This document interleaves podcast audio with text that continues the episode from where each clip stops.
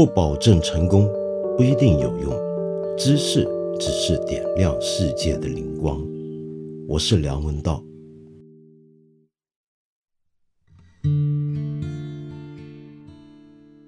哎，我发现原来前两集节目我都没有机会在这里回应各位朋友的留言。那么我不晓得你今天能不能够容许我又放肆一下。在这里回应一些朋友的意见跟提问，同时念一些朋友们的留言。比如说，有这么一位朋友叫小蘑菇，你就说到感谢你们看到我这条留言，我想请求道长帮帮忙。听过数百期的节目，却是第一次留言，一边听着本期节目，一边敲字，删删改改，不知道怎么表达才能在茫茫人海中被看到。索性直接一点说我的需求吧。七月十二日是我男朋友三十岁的生日，他是一名援疆警察。封闭的工作环境呢，只有手机为伴。疫情的特殊时期，我们身处两地，无法见面，我也不能陪伴他过生日。我知道他非常喜欢梁文道，有一次开玩笑说，别人跑步时听歌，我听梁文道。我想为他求一个生日祝福。希望道长在节目中对他三十岁的生日说一句生日快乐，为他的援疆生活添一笔独特的色彩。谢谢你们，永远的八分听众小蘑菇，谢谢你啊，小蘑菇。当然还要感谢你的男朋友这么捧场。以后呢，我们节目有什么做的不好、做的不对的地方，你要多多指教。当然，你的男朋友也要猛烈批评我们才是。我完全能够想象你们两个分隔两地这么长一段时间的那种难受，但是没有办法，因为正像你说的，你的男朋友是援疆警察，这是一个非常艰苦又非常了不起的任务。那么，我希望他在这样的工作当中，能够真真正正起到帮助当地百姓、我们新疆同胞的作用。那么这样子呢，无论是他或者你。跟我们大家都会有更大的满足感。那么在这里，我祝你的男朋友三十岁快乐。另外呢，有一位朋友留的名字是一个手机号码吧，头号二一六，尾号二三零。你就提到我们前两集讲到朝鲜战争的节目，你说让你十分感动，因为我的爷爷，你这么讲啊，是一位参加过朝鲜战争的老兵。感谢道长能以这样的形式来纪念他们曾经历的一切。小时候经常听爷爷说战争中的故事，谈起当时整条河都被冰冻的尸体覆盖，谈起他的右手怎样在战争中负伤而落下终身残疾，谈起他怎样艰难的回国，路上只能用汽油冲洗腐烂身躯的伤口。爷爷九死一生回国。因为伤残关系，在后面的反右运动中免受牵连，但听说他的好多战友都被打成了右派。那时候我只觉得这是故事，后来才知道这是他的人生。很后悔之前没能多陪陪爷爷，听他好好讲讲他的过往。人到中年，漂泊在海外，才能体会个人在历史的洪流中是那么的渺小。眼前安定的生活。可能随时都会被摧毁，更是很难想象爷爷这样笑笑离家奔赴战场、九死一生的人生是怎样的。很想念爷爷，想起夏天在爷爷家的小院子里，爷爷摇着摇椅，我坐在爷爷腿上。愿世界和平，岁月静好。愿天堂里的爷爷听到我的怀念，谢谢。二幺六二三零，我很感动看到你的这个留言。我不知道后来他的晚年的生活是否如意，想来有你的陪伴，一定为他这经历这么复杂、这么丰富的一生带来一丝安慰。这些曾经替我们国家出征、替我们国家作战的一些战士，无论后来怎么样，无论一开始是为了什么出去作战，他们都是我们应该尊敬的人，他们是我们的英雄。今天在这里呢，我衷心愿望你爷爷早日以得解脱。另外还有一位朋友叫头二道相，你说到常常听我们的很多节目，这是第一次留言。我的爷爷牺牲在那场战争中，至今仍然埋葬在朝鲜和韩国边境线的那片土地。那是一九五三年的六月二十六日，战争已经接近尾声，在美军的一次轰炸中不幸牺牲。当时我的父亲只有三岁。我想说的是，我的父亲以及和爷爷一起牺牲的战友的孩子们，现在也都七十左右了。他们对朝鲜的感情超出了我以及我们的想象。或许是因为自己的父亲埋在那里的原因吧。爷爷生前热爱文学，我的家里至今还有他留下来的十多本边打仗边写下来的诗歌日记。从他的文字中。我也感受到了那代人的崇高理想和精神。然而，战争就是这样，或者说这就是战争，会将一个个鲜活的生命和精神世界埋葬。感谢我们聊到这场战争，祝你的节目越办越好。谢谢你投而道下。很不幸，我我我觉得更不幸的可能是你的父亲在三岁的时候，你的爷爷就牺牲在异国。我很能够理解你的父亲这一辈人的这种感情，因为我也认识一些朝鲜我们中国人民志愿军去朝鲜战场上回来的一些老人的后代，那么他们确实是会对朝鲜有一些很特殊的感情的，我们完全能够理解。我觉得你的故事跟刚才我前面提到的那一位二幺六二三零朋友的故事，这些故事都是重要的。有机会，你不妨可以把它你记得的、你知道的事情也写出来，放在什么社交媒体上面，或者自己的博客，或者哪里都好。因为这一个一个人他们的故事集结起来，能够留给我们非常巨大的一笔遗产。那这个遗产是为了什么呢？那就是像我们前一集节目所说的，是希望我们都能够记住他们。首先。记住这些曾经为国家牺牲的人，记住他们的遭遇，这本身这种记忆是对他们的尊敬。一个国家如果不能够尊敬自己的过往，尤其是那些为自己付出过生命、付出过自己的肉体的这些人的话，那这个国家是没有前途的。同时，我想说。要记住他们，是因为我们还要吸取历史的教训，有一些错误是不能够再犯了。就像我们前一集节目所讲的，当年有一些战士回来，因为有战俘的身份，结果得到了非常不好的待遇。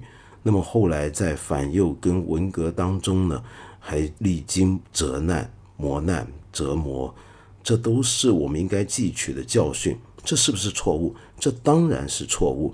否则，八十年代的时候，国家为什么要给他们平反？为什么要给他们恢复名誉跟待遇呢？那就是表明，连国家自己也很清楚，以前对待他们的对待是不公正的。那么，当然还有很多呢，并不是俘虏，而是直接从战场上撤回来的这些战士，他们的故事一样重要。我们一样很想知道后来。他们怎么样了？提到这，我就想到有一位朋友叫道普，您的留言是这样的：建议听完啊，就那一集节目，您的意思是建议听完再看看去年金灿荣教授在国庆对朝鲜战争和新中国早期外交的演讲。在工业化的大背景下，或许少部分人有牺牲，但没有什么牺牲是不能接受的。因为中国人也是人，也有资格自立于世界民族之林。早期领导人的贡献远比其个人功过要重要。越是文艺，越是自居象牙塔看众生，就越会脱离了群众。对过去所谓伤痕的不断重提，恰恰是否定今天新中国成就的艰苦奋斗。毕竟，一些生在台湾、长在香港。从未接触过共产主义的少数人，永远也不会明白社会主义新中国的伟大和艰苦。那么，您这番留言呢？后面就引来许多朋友的回应。很多朋友就直接的就嘲笑您提到的金灿荣教授。当然，我自己觉得这恐怕不是太理想啊，因为金灿荣教授他的讲法，他这个演讲我还没有看过，所以我没有办法去回应或者评论或者说我的感想。但是我个人认为，对于任何一个人物，无论他过去所说的东西、所写的东西，你再不同意也好。我们也不要一概而论的就为他定一个形象跟位置，然后去全盘否定他。应该非常具体的，就从他某一次的谈话当中，如果你觉得有哪些东西你不同意，那我们就具体的展开讨论，甚至是论争嘛，对不对？对于这些朋友的回应呢，道普呢，您恐怕也很不高兴，所以你就回复其中一位朋友说。个人主义、新自由主义，继续抱着这些西方赏的宝贝吧。缺乏大历史观，为自己不为集体，没事，反正你们也只剩看理想这个平台了。这好奇怪。呃，我觉得道普您的这一番讲法呢，坦白讲，我并没有一下子看得太明白。因为您的这短短的一些发言里面呢，其中牵涉到了很多重的需要讨论的细节，那么这些细节呢，又都牵涉到了许多很宏大的叙事跟很宏大的概念。但是由于您这番讲法，我不晓得为什么有这样一种似曾相识的感觉，曾经在不少的场合也都遇见过，所以我觉得我们今天在这里。稍微开展一下，也许是有一点意思的。首先呢，我们来谈您提到的其中第一个观点，就是在一个工业化的大背景下，或许少部分人有牺牲，但没有什么牺牲是不能接受的。那么关于这一句话呢，已经有很多朋友提到，就是说，你如果是那个少部分人怎么办？或者如果要牺牲你怎么办？这当然是我们面对这种说法时候很常有，甚至是很本能的一个回应。但是我会觉得，我们不妨换个角度来想，咬文嚼字一番，讨论一下到底什么叫牺牲。比如说，我们说为了大部分人啊，牺牲少部分人，那这个时候呢，我们一般都会有一个假设，在一个今天比较正派的社会底下，我们会认为应该要让那些。可能要被牺牲的人，他知道自己将要被牺牲，他也许要被牺牲，然后他有没有权利去选择被牺牲？如果是为了集体利益，那说不定如果他的气概非常宏大，他觉得为了集体牺牲我个人，这算不了什么的话，那么我们就觉得好吧，那我们现在只好逼于无奈，让你去为我们大家跟为你亲爱的人。跟你亲爱的这个国家也好，社会也好，民族也好，甚至一种宗教文化也好，你去牺牲吧。但是我们还可以设想一种情况，有时候也许被牺牲的人，他们不一定是自愿的，那行不行呢？我觉得这一点就比较复杂。但是呢，我还是从这里面再挑出一个点来追下去讨论，那就是。被牺牲的人知不知道？先不管他愿不愿意啊，我们就说他知不知道自己是为了什么来被牺牲？他晓不晓得？比如说，我现在从战场上回来，我作为战俘的身份，那么为什么我在几次的运动里面都遭殃？原来我是为了要牺牲，呃，为了要成全大局，这一点他知不知道？就比如说，我们来设想，上次我们说到那些老兵。他做过战俘，然后他现在回到国内，那么在几次的运动里面受到冲击。你认为当时他被冲击的时候，他的领导或者主持批斗的或者主持运动那些人有没有告诉他，你现在是被牺牲的，你忍一下吧，因为我们要成全一个更大的工业化的过程。如果没有你这个牺牲，后来的中国就不会变成世界数一数二的经济强国了。你觉得几十年前在做反右运动跟文革当中，当时他知不知道这件事情？有没有跟他这么讲过？我相当怀疑。我这么讲是这样的，就我认为有意义的牺牲指的是什么呢？牺牲这个词，今天我们常常有点滥用，但牺牲在我看来，起码要满足一个前提，这个前提就是被牺牲的人，无论自愿或不自愿，他起码知道。他现在要承受的，他现在之所以要牺牲他的生活乃至于生命，他要知道那是为了什么。举个简单的例子啊，在人类历史上面，常常有过很多很残酷、很血腥的，用人命牺牲个人的生命来换取集体利益的一些的例子。最著名的大概是以前中南美洲像玛雅、印加、阿兹特克等三大主要文明里面的活人祭献。那么这些活人祭献呢，我们一般人想起来想到的都是说啊，那可能像阿兹特克帝国那样子，透过战争输掉的人，那些战俘把对方把对手俘虏过来了，那些战俘呢就被他们拿来活人祭献。比如说玛雅人也是这样。为什么要这么活人祭献呢？那可能是为了我们这个社会的存续。如果我们不拿活人来祭献的话，那神就会不高兴。又或者有些时候是为了要用活人祭献来让天是继续能够在该下雨的时候下雨，甚至有时候是为了要让太阳明天还能够继续升起，所以要做这种活人祭献。而被活人祭献的那些人呢，那就是要是牺牲，牺牲，因为我们中文原意指的就是这种状态，就是祭神用的这些动物，有些时候是人，在我刚才讲的南美洲文明这些例子就是活人了。被牺牲的人，他是很清楚自己是为了什么被牺牲的。有时候由于他很清楚，而且他认为他这个牺牲是很崇高，乃至于。很多时候啊，这个牺牲不是像我们刚才所讲那样子，必然是把对方俘虏过来，然后杀了他来祭神。很多时候甚至是自愿的。举个简单的例子，在印加文明里面，其实大部分活人祭献的牺牲，他们并不是战俘，而是什么呢？而是这个社会里面的成员，这个社群本身的成员。呃，这些成员绝大部分是小孩。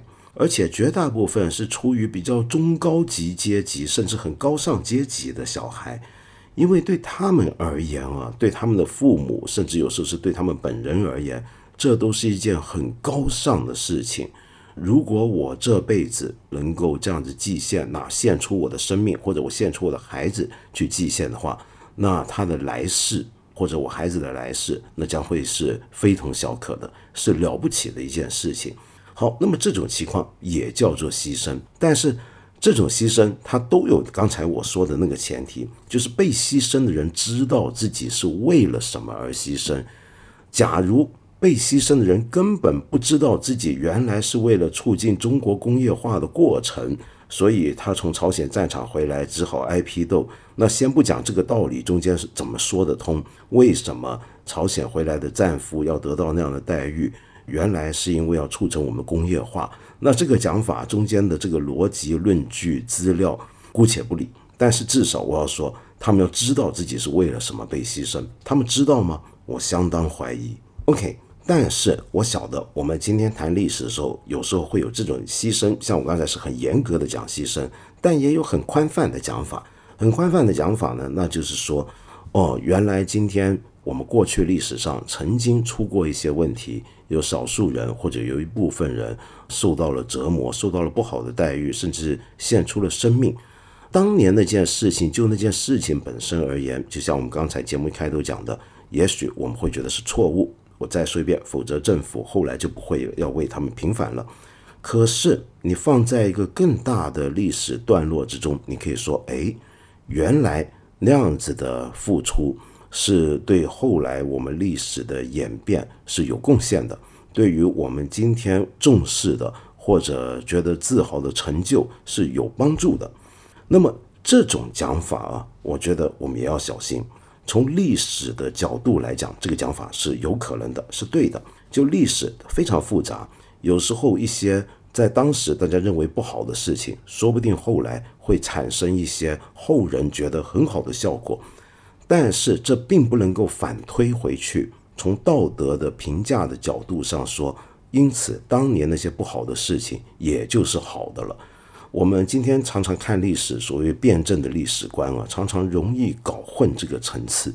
就是说，一件事情当时做的时候是犯错的，那就是从道德评价来讲它是错的。后来这个错误连带引申的种种的效果，促成了后来一些大家觉得不错的东西。那是一个纯粹历史因果上，我们说它起到了贡献跟作用，但并不能够回头说那件事在道德上都是对的。如果你觉得很抽象，我们举一个最简单的例子，比如说今天的以色列虽然是个小国，却是一个军事强国，却是一个全球首屈一指的创科集中地。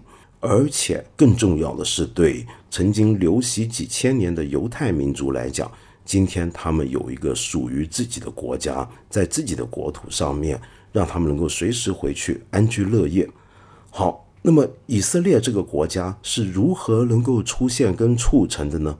在二战的时候，我们晓得，如果没有当年纳粹德国对欧洲犹太人的屠戮的话，二战之后，全世界不会那么快的就接受让巴勒斯坦这个地方上面树立起一个属于犹太人的国家，这个国家叫以色列。那么，我们能不能够回头说，嗯，所以希特勒他当时是对犹太人民是有贡献的。如果没有希特勒，就不会有以色列了。或者说，当年被希特勒跟他的纳粹政权所屠杀的数百万犹太人。他们牺牲了，但是恰恰是因为他们牺牲的好，所以才有今天这么富强的以色列。你这么听起来，你会不会觉得有点古怪，对不对？那么刚才有一句话，我觉得非常赞同，就您提到，因为中国人也是人，也有资格自立于世界民族之林。我非常同意啊。但是我们要小心，恰恰因为中国人也是人，所以我们中国人很值得被当成人一样来对待。我指的是每一个人，我们都应该要公正的尊重他的人的生命价值的，跟他的人的权利的价值这样子来对待他。为什么？因为中国人也是人，我们不能说中国人之中有一部分人是可以不用当成一般人来对待。他们的牺牲是可以接受的。我觉得这种讲法呢，其实是很反社会主义跟反共产主义的一个讲法。这就说到了，您听到共产主义啊。首先呢，我不是生在台湾长在香港，我是生在香港，在台湾念过一阵子书，又回到香港继续念书。那么我算不算是从来没有接触过共产主义呢？我在台湾跟香港的阶段的接触是书面上的接触。但是我过去这么多年，其实每一年在大陆的时间远远超过在别的地方。我不知道这个对您而言算不算叫接触共产主义？但是我可以说，恰恰因为我生在台湾，长在香港，尤其是香港这么极端资本主义的地方，我反而特别向往共产主义。起码在我年轻的阶段，我在初中二年级就把《毛选》读完了，然后到了初中三四年级的时候，就开始读《共产党宣言》。到了高中的时代，我就一步一步接着在读马克思，直到念大学的时候读完《资本论》，这算不算是接触共产主义呢？我不晓得，但是起码我对共产主义在那个阶段一直有一种莫名的好感跟向往，恰恰是因为我觉得自己身在的资本主义社会有太大的问题。好，那么我们就回到从共产主义跟马克思主义的角度来讨论个人价值的问题啊。首先，我觉得今天我们常常容易搞混很多概念，比如说，我们很容易把个人主义跟马克思主义或者共产主义跟社会主义对立起来，然后我们就认为社会主义、马克思主义、共产主义讲的是集体，其他的意识、政治意识形态是讲的是个人，这就叫个人主义 versus 或者对着这个共产主义。那么这个讲法，我觉得太过大而化之，因为我们要搞清楚，我们在讲个人主义的时候，我们讲的到底是什么？我们千万不要以为共产主义、马克思主义就不注重个人的生命价值跟个人的生命尊严。恰恰相反，早期的共产主义革命家之所以愿意投入到这样一场事业里面，恰恰是为他们见到在前共产主义阶段。的很多社会，无论是农奴社会还是资本主义社会，都太过抹杀了个人的价值。他们见到太多太多受苦受难的个人，根据马克思主义工具的分析，使得他们了解到这些个体之所以如此的尊严沦丧，活得不像样子，那是因为有一个结构的问题在后面。我们真正讲马克思主义所反对的个人主义是什么呢？那是一种啊，在西方，尤其是古典自由主义以来，他们常常把个人理解为是认知社会以及构成社会乃至于国家的一个前提。个人被当成是一个自然的事实，而不是一个有待解释的一个假定。马克思是在这个角度上面来反对个人主义。换句话说，这是一个关于哲学立场的问题。就你认为，到底是个人构成了社会，还是社会构成了个人呢？在这个问题角度来讲，马克思主义或者至少古典马克思主义是反对个人主义的。那马克思是怎么看个人的呢？那最有名的讲法，如果您这么熟悉马克思主义，恐怕您一定读过关于费尔巴哈的提纲里面的第六点，这是马克思的一句名言。马克思说什么呢？费尔巴哈把宗教的本质归结于人的本质，但是人的本质并不是单个人所固有的抽象物，在其现实性上。它是一切社会关系的总和。这句话，我想我们每一个人受过政治教育都一定知道。马克思要讲的是什么？就是我们每一个个人，并不是一种抽象的概念，并不是一个能够当成自然接受的假定事实。我们要了解我们每个个人。都是我们所有社会关系的总和。用今天社会学术语来讲，就是由社会去构成的。但是，当马克思这么讲的时候，他并不是要告诉你，所以一个个人他的生命尊严就不重要了。他被打觉得疼，这个疼就是个假的疼了。你告诉他说，你其实并不觉得疼，因为根本没有个人。马克思会这么荒谬吗？当然不是。好，那么当然，马克思主义呢也是不断在发展跟演变的。我们晓得，到了上世纪七十年代之后，西方就出现了一种分析马克思主义的潮流，用个人主义的，请注意啊，我讲的个人主义是社会科学方法论跟社会科学哲学层面上的个人主义的 perspective 或者视角来重构马克思主义。那么，为什么他们要这么做呢？因为他们是要为了回应一些理论问题。比如说，举个简单的例子，因为在马克思那里呢，我们很多人都知道啊，或者一般读一点马克思主义的人，大概都有的想法，说资本主义必然要崩溃的，必然要被社会主义所取代的。可是问题来了，那我们是不是什么都不用做？我们个体就什么都不干，就等着它崩溃，等着社会主义出现呢？在这个过程，在他的崩溃、资本主义崩溃跟社会主义的出现当中，个人有没有作用呢？需不需要有一些个人去干一些事，导致这个结果呢？我们不能想象，当年如果不是早期的共产党党员，他们在献出生命，他们在努力推动，就能够自动促成新中国的出现。他们不是在那等这个旧社会崩溃，他们不是等资本主义的崩溃。他们不是等着社会主义的到来，恰恰相反，他们要做一些事情。所以从这个角度来讲，分析马克思主义，那至少要让我们关注那个人到底是怎么回事。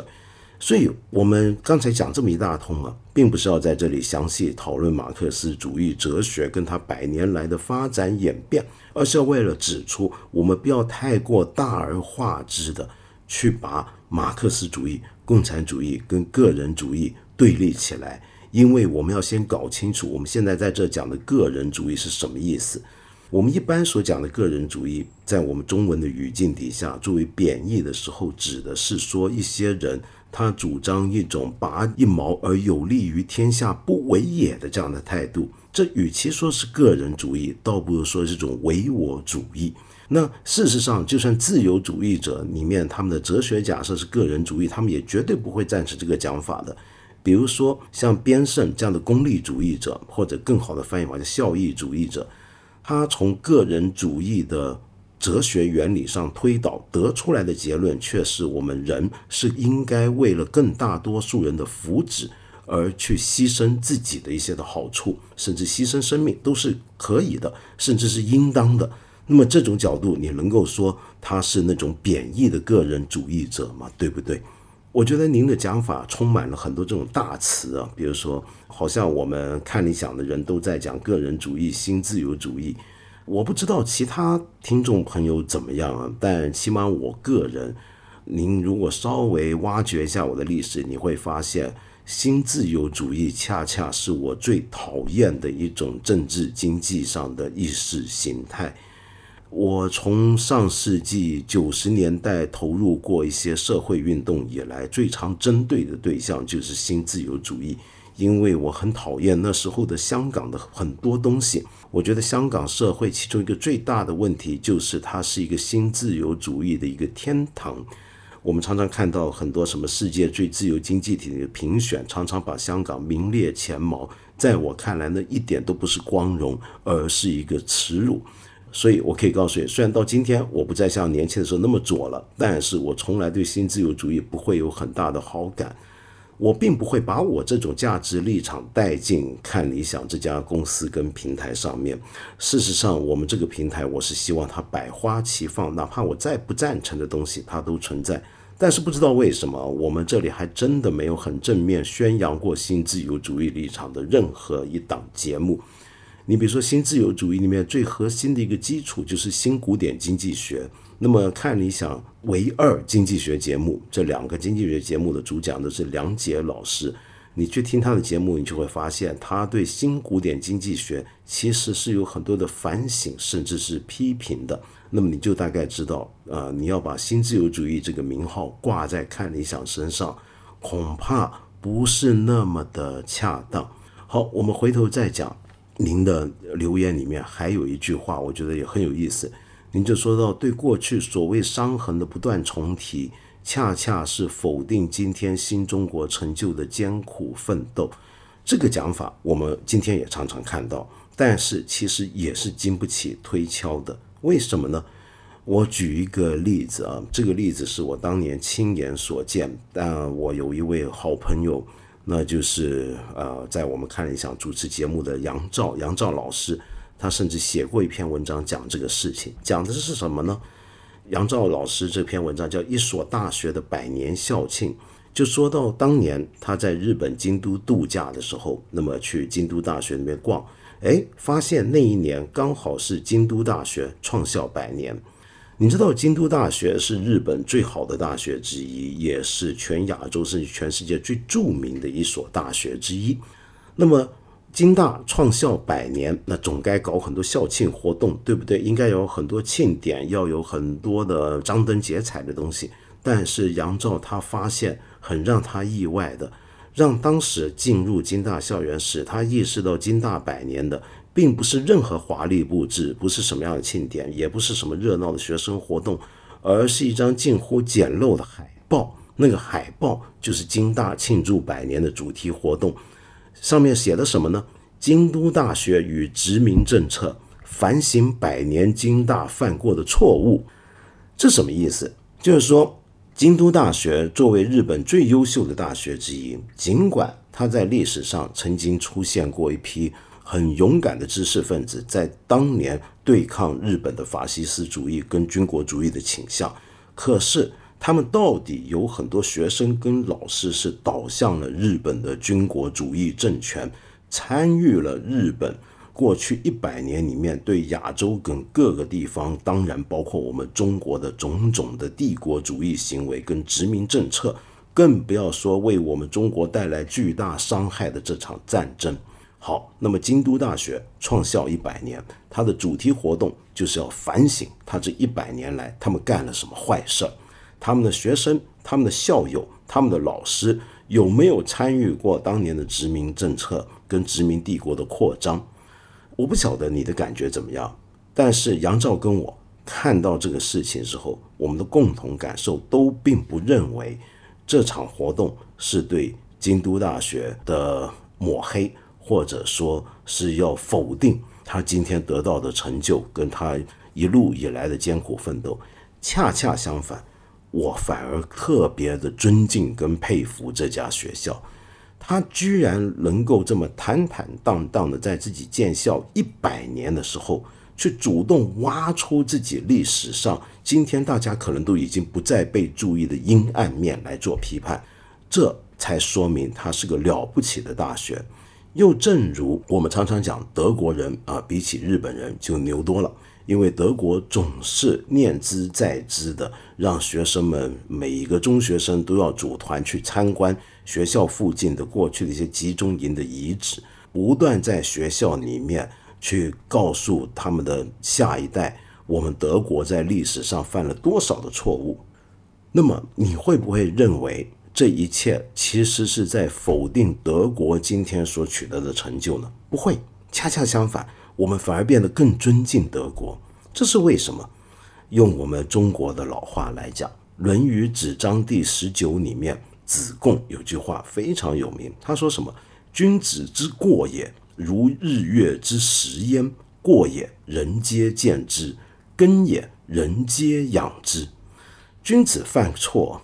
那就像日食月食一样，日月如果有黑吃食了的时候，我们人人都看得见；等到过改了，又好比日月恢复光明一样，我们大家呢也同时仰望敬仰。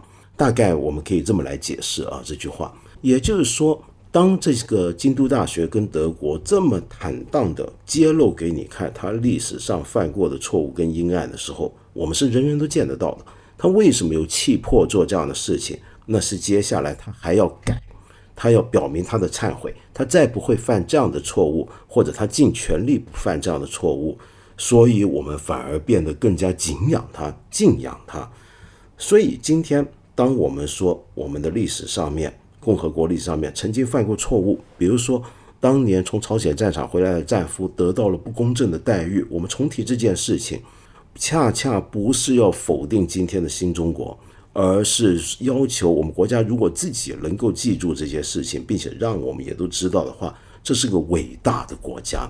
我是在用君子的标准来要求我们的国家，这是我们的国家，我们要当一个君子的国家。你觉得是不是有什么问题呢？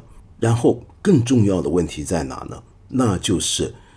我们之所以要重新再说起一些过去犯过并且已经被承认而且更正过的错误，很多时候是为了不要再把脚踏进同一条河两次，不要再犯同样的错误了。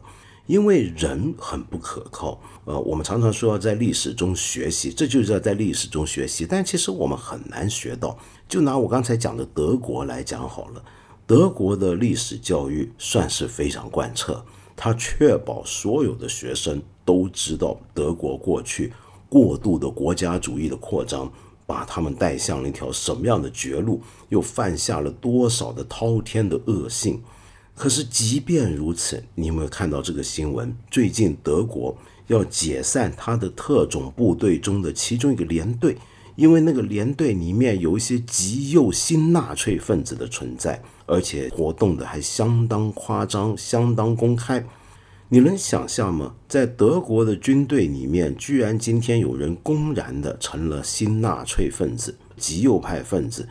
放在德国社会这样子大规模的一个彻底的重组跟反省，居然都还会出这样的事情。由此可见，我们是多么难呃去避免要犯同样的错误。如果有一天我们非常不幸的，真的要面对另外一场战争的时候，我们要确保所有的战争里面为我们付出、为我们上前线的士兵，他都要得到公正的待遇，哪怕他成了战俘，他有一天回来的时候，我们不能够把他们当成罪人，我们要让他们心里面先知道这一点，这难道不是应该做的事情吗？那么最后，我们常常也在这里提到。就认为，呃，我们很多人都是在象牙塔里面，都是搞文艺的人，脱离群众。什么叫脱离群众？脱离群众就是真正的那种你看不到民间疾苦了。我觉得恰恰您刚才说的那种观点，在我看来，我非常不客气的说，请您原谅啊，如果冒犯你，我我先在此道歉。我觉得您的这个讲法背后的那个态度才是脱离群众，因为你看不见。当年那些受苦受折磨的人，你看不见那些被牺牲的人。如果没有“牺牲”这个词的话，你看见的是大局，而这个大局而这个后来的大历史，是一个我们今天坐在冷气房里面，我们坐在书房里面重读历史的时候去构想出来、去看到的东西。那至于那些真真正正在现场，就像刚才我念的那些留言那样子。在战争里面失去了手背的那些人，你看到他们，你会记住他们，你会觉得要时时刻刻的挂住他们，你会记得那整条河都被冰冻的尸体覆盖的场面吗？什么叫象牙塔？恰恰是看不到刚才那些场景，心里面不念着那些活生生的人，这才叫做象牙塔，这才叫脱离群众，就等于今天我们说。我们为什么要关注我们南方的暴雨洪灾？你想想看，我们今天有我们国家里面成千上万的同胞在遭遇这场洪灾，我们为什么要关心他们？这并不是因为我们今天闲的没事干，在象牙塔里面念念叨叨，而是因为他们是我们同胞，我们恰恰要关心群众。我们为什么要关心高考的公正问题？要关心狗精陈春秀这样子，他们那么善良的人？然后他们的高考成绩被顶替了，这些都是个案，都是个体，你可以这么讲。但是我们要知道，有时候个案之所以值得重视，是我们担心它是某一种更大规模的一些事件的其中的一个代表而已。哪怕它真的就是是非常非常少见的个案，它也是我们人民群众中的一份子。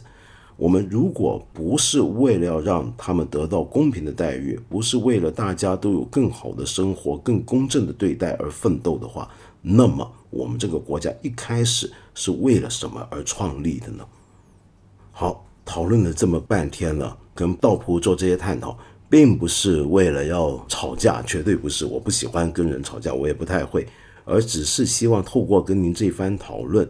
能够把许多关键环节的概念，我们今天常常容易说的一些的讲法跟词，做一些解析。那么，对于我们接下来讨论问题，呃，恐怕会有点帮助。用意在此而已。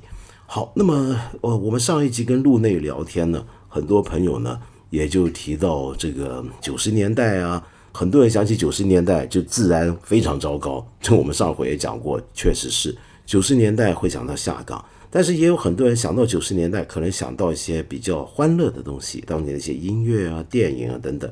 比如说我们的老朋友贝壳愤愤，他就留言他说：“今天我跟孩子偶然听到《泰坦尼克号》主题曲，不禁感慨，你们现在的小孩想象不到，一九九八年高层领导人会公开推荐一部美国电影，说资本主义有些好地方值得我们学习。”我们很多人就是从这部电影直观感受了资本主义的绅士风度和敬业精神。坦白讲，《泰坦尼克号》这部电影我从来没有喜欢过，我真的是从来没有喜欢过。你说到那首主题曲，我当年简直听烦了。我记得当时在我们中国大街小巷，从南到北，我每去一些商店的时候，那商店都会播着，就连到新华书店，它都还要播。我觉得最夸张的一次是我忘了在哪，好像是广州的古籍书店。就那阵子，我古籍书店看书，你都给我来泰坦尼克号，还要单曲循环，天哪，这不要命吗？您说到那个高层领导人，其实就是江泽民嘛。一九九八年，当时江泽民参加过一场很特殊的放映活动，放的就是泰坦尼克号。当时江泽民他准确的讲，他的评价是什么？他说：“你们绝不要以为资本主义国家就没思想教育。”他其实是说，呃，你看人家西方搞思想教育是用电影搞的，那里面怎么搞法呢？他就当时对一些人大代表讲，他讲到了财富与爱情、富人与穷人的关系，生动地表现了人们在面对灾难时的反应。好，那么我注意到最近两天很多人在回忆一些、怀念一些香港的老电影、老歌曲，我还看到一些 MV 呢，就是串烧一些、串剪一些。香港的过去的经典的老电影的这些的镜头配上的音乐呢，哇，那真的是我们香港人都很熟悉的音乐，那就是哥哥张国荣他的《当年情》。我好像没怎么在这里播放过那个年代的广东流行歌曲，那么我们现在一起来听听看《当年情》。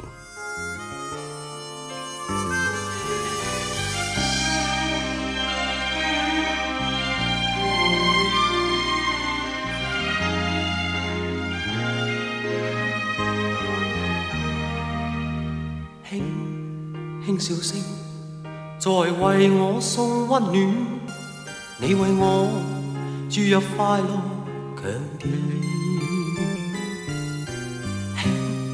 轻轻说声，漫长路快要走过，终于走到明媚晴天，星星欢呼跃起，像红日发放金箭，我伴你往日笑面重现，轻轻叫声，共抬望眼看高空，终于青天优美为你献，拥着你。当初温馨再涌现，心里边童年稚气梦未污染。今日我与你又是肩并肩，当年情，此刻是添上新鲜。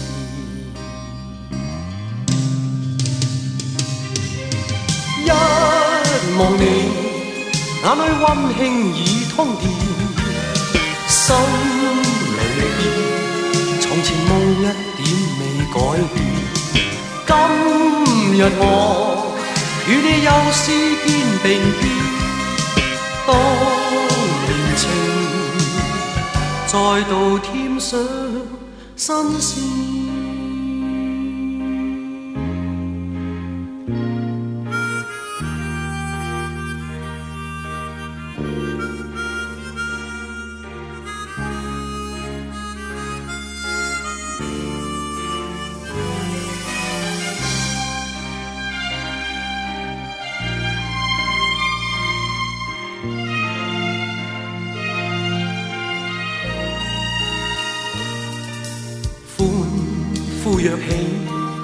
像红日发放金箭，我伴你往日笑面重现，轻轻叫声，共抬望眼看高空，终于青天优美为你献，拥着你，当初温馨再涌现，心。里边童年稚气梦未污染，今日我与你又是肩并肩，当年情，此刻是添上新鲜。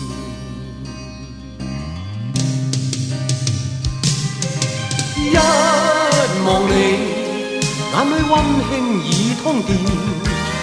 心里边，从前梦一点未改变。今日我与你又诗肩并肩，当年情再度添上新鲜。